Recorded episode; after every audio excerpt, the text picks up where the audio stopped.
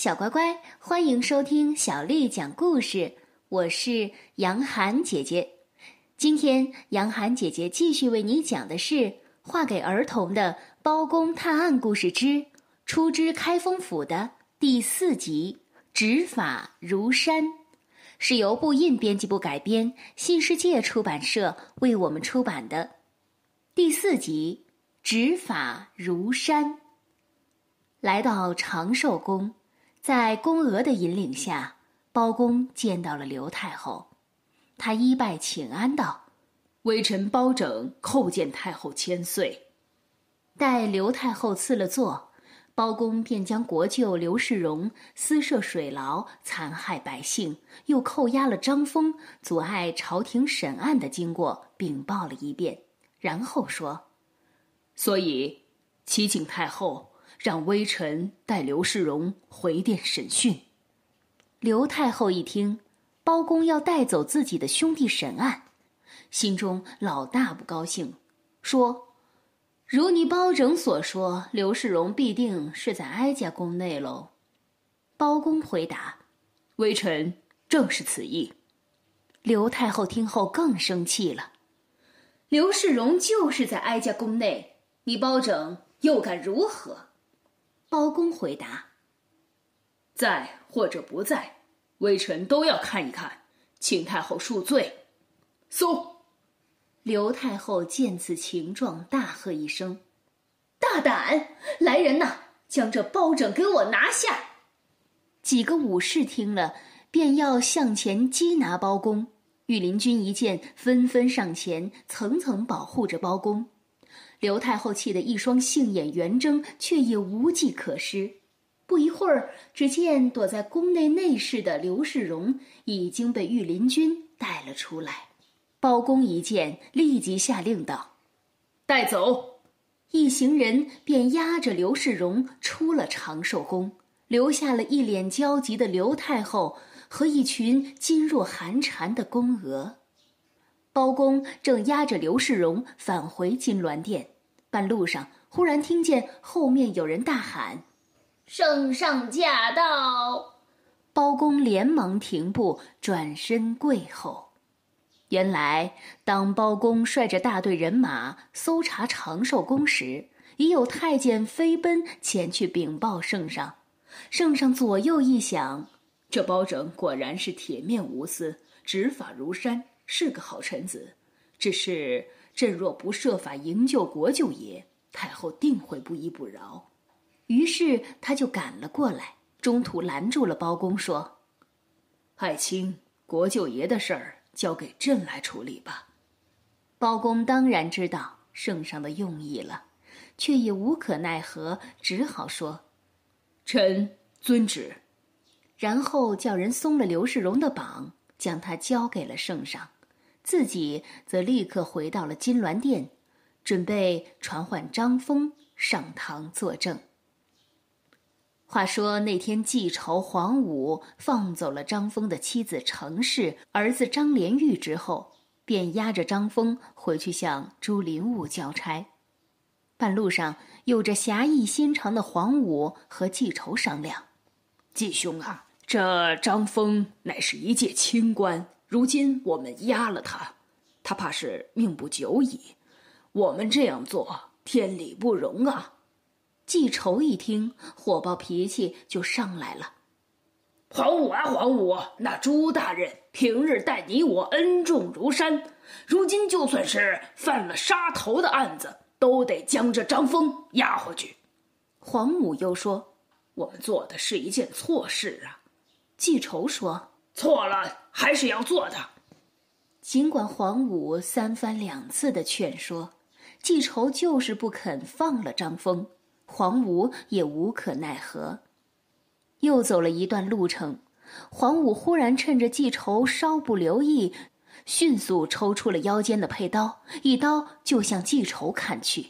只见那季仇身上立刻喷出了鲜血，落下马来，一命呜呼了。杀了记仇，黄武对着吓得不知所措的张峰说：“张知县，你快逃吧！”说完，他自己也转头骑马就走，从此隐姓埋名，逃匿无踪。张峰就这样得救了。他躲躲藏藏，一路上却听说当今圣上已经派了包公在金銮殿上封堂大审庞展梁府的案子。他早就听说包公刚正不阿，断案如神，心想自己的冤屈应该可以雪洗了，于是小心翼翼地来到了开封府，想请府尹刘玉大人协助他出庭作证。张峰终于被带到了堂上，他把庞太师及刑部尚书朱林武二人如何栽赃，自己如何弃官潜逃，朱林武如何派人追杀他全家，刘国舅如何将他关入水牢的经过说得一清二楚，也说得眼泪连连。这时，一旁的庞吉、郭淮、朱林武早已吓得面如土色。又看见圣上一脸怒意，心中一阵害怕，两条腿便不听使唤跪了下来，一面颤抖，一面说：“微臣一时鬼迷心窍，现在已经知错了，请皇上恕罪呀！”圣上眼见面前这三个利欲熏心、罪该万死的臣子，叹息了一声。只是这庞吉是皇后的父亲，郭淮又是先皇的老臣。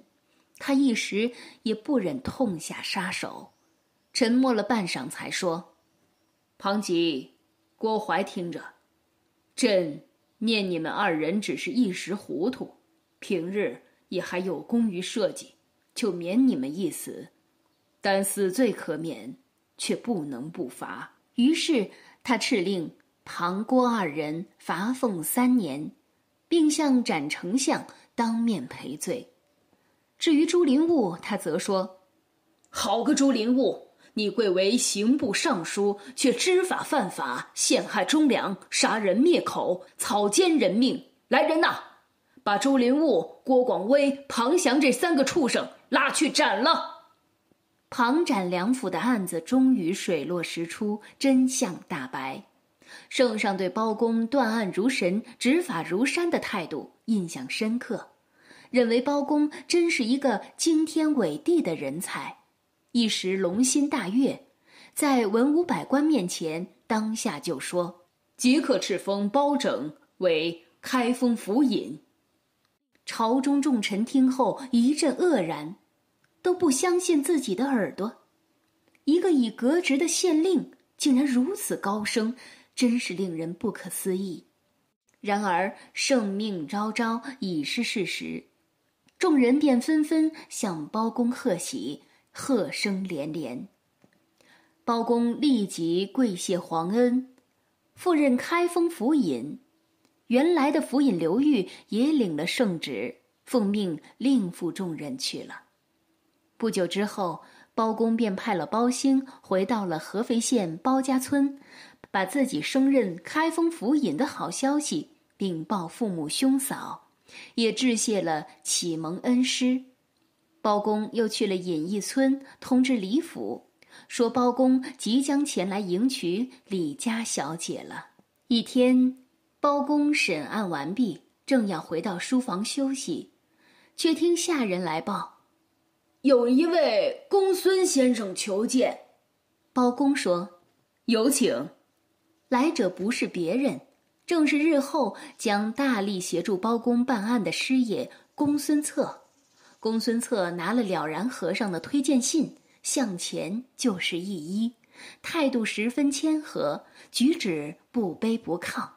包公一见到公孙策，就觉得眼前这个人温文儒雅，气质不凡。等到二人坐定，一番谈话之后。公孙策渊博的学识更是让包公佩服不已。一问之下才知道，公孙策原来是一个落地秀才，心中更觉得相见恨晚。包公收留了公孙策，接着又有江湖上的侠士王朝、马汉、张龙、赵武慕名前来投靠到他的门下。从此，包公每天细心办案，勤劳上朝。其后衍生出了包青天许多流传千古的精彩故事。小乖乖，今天啊，画给儿童的《包公探案故事之出知开封府》这一册就为你讲完了。如果你想听到更多的中文或者是英文的原版故事，欢迎添加小丽的微信公众号“爱读童书妈妈小丽”。接着我要为你读的是唐朝诗人李白写的《赠汪伦》。《赠汪伦》，唐·李白。李白乘舟将欲行，忽闻岸上踏歌声。桃花潭水深千尺，不及汪伦送我情。《赠汪伦》，唐。李白，李白乘舟将欲行，忽闻岸上踏歌声。桃花潭水深千尺，不及汪伦送我情。《赠汪伦》，唐·李白。李白乘舟将欲行，忽闻岸上踏歌声。桃花潭水深千尺，不及汪伦送我情。小乖乖，晚安。